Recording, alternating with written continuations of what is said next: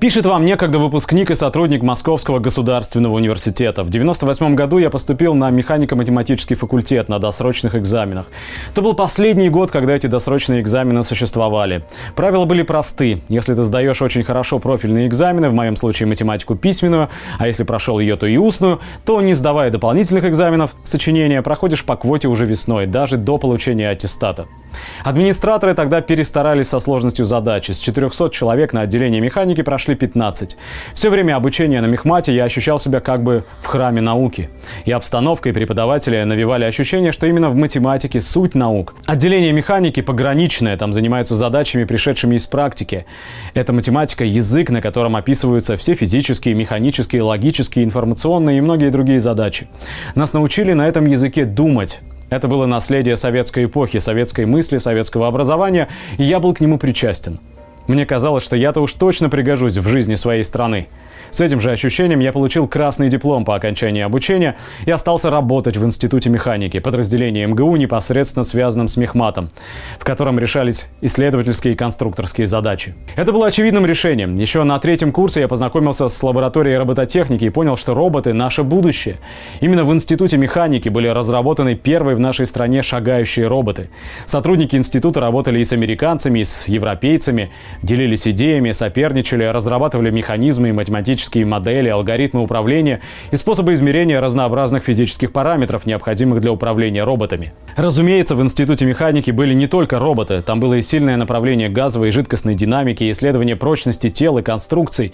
Там обдували в аэродинамической трубе проекты городских кварталов. Интересно, хоть кто-нибудь сейчас задумывается об аэродинамике городов. И модели горных рельефов для моделирования и понимания климатических условий. Система управления посадкой бурана, различные проекты лунохода и марсохода – все это институт механики. В институте мы учились творить. Придумываешь идею, придумываешь способ ее реализации и тут же делаешь расчеты, тут же делаешь механизм для ее иллюстрации благодаря внушительной производственной базе. Что касается роботов, то именно в Институте механики, под его эгидой, были попытки все более и более слабые, без какой-либо поддержки со стороны государства, но все-таки попытки развивать творческий подход у молодежи. Были придуманы международные фестивали мобильных роботов.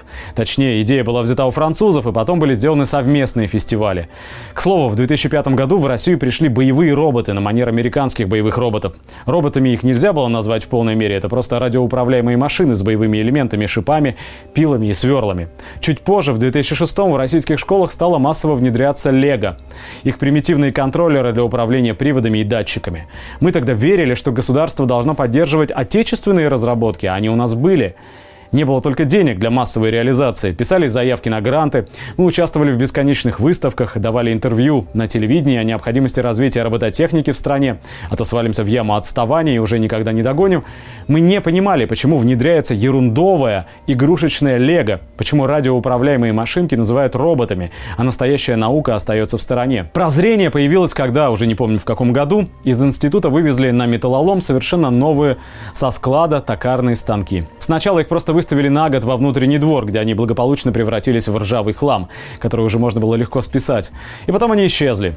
Помещения института тем временем сдавались в аренду под разные компании. Постепенно становилось понятно, что деньги на робототехнику будут выделены кому угодно – Лего, боевым машинам, только что созданному институту андроидных роботов. Кажется, это именно он превратился в НПО «Андроидная техника». Хотя сейчас такое название «Институт андроидных роботов» даже не ищется в поисковиках. Только не МГУ. Началось выживание. Ребята поактивнее брали институтские разработки, обертывали их в товарный вид и продавали как свои изделия. Многие уехали за рубеж. А основным впечатлением приезжающих иностранцев, когда мы с гордостью показывали им наши лаборатории, было «Ох, вы только посмотрите, какой бардак и нищета». В 2010 году я защитил диссертацию по мобильным роботам. Это было дело принципа. Больше меня там ничего не держало. Денег не хватало сильно, пришлось работать минимум на двух работах. Мой оклад как младшего научного сотрудника, а должность выше не давали, составлял 12 400 рублей. После защиты добавили 3000 кандидатских. Кстати, таков оклад младшего научного сотрудника и до сих пор. Лаборатория жила за счет привлечения коммерческих проектов и выплаты надбавок.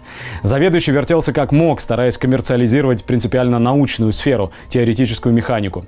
Опыта в бизнесе особо не было, и приходилось заниматься в том числе и профанацией, выдачей результатов, которые результатами-то назвать нельзя, за которые стыдно. Государство в лице различных министерств и фондов не давало денег просто так. На каждый рубль грантов необходимо было привлечь еще один рубль собственных средств или привлечь их из какого-нибудь бизнеса. Это был рай для коммерческих структур, которые готовы были поживиться научными разработками за копейки, только за то, что они показывали привлеченные деньги. По такой схеме из института увели один из успешных проектов – экзоскелет.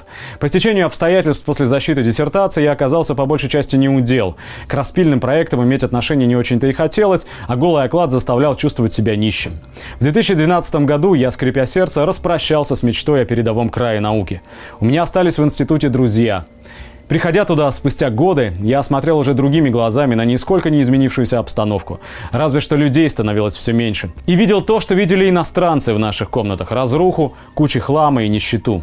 Примерно в 2014-2015 годах вышло распоряжение о том, что заработные платы работников науки должны быть выше средней по региону в два раза. Я могу сейчас ошибаться в числах, это не так принципиально, но это прикончило Институт механики потому что денег на выполнение этого распоряжения никто не выделил. Были уволены все молодые сотрудники, полуставочники, четвертьставочники, совместители, а их деньги были отданы старым профессорам, кого можно было дотянуть хотя бы до средней зарплаты. Командировочные выплаты исчезли в принципе. Сотрудники стали получать надбавки, а командировки ездить за свой счет. Да, это увеличивает налоговую базу, но таким образом институт мог показать большие выплаты сотрудникам. Приходя сейчас в институт механики, слышишь непривычную и неприятную, оглушающую тишину. Слышишь эхо собственных шагов, отражающиеся от стен.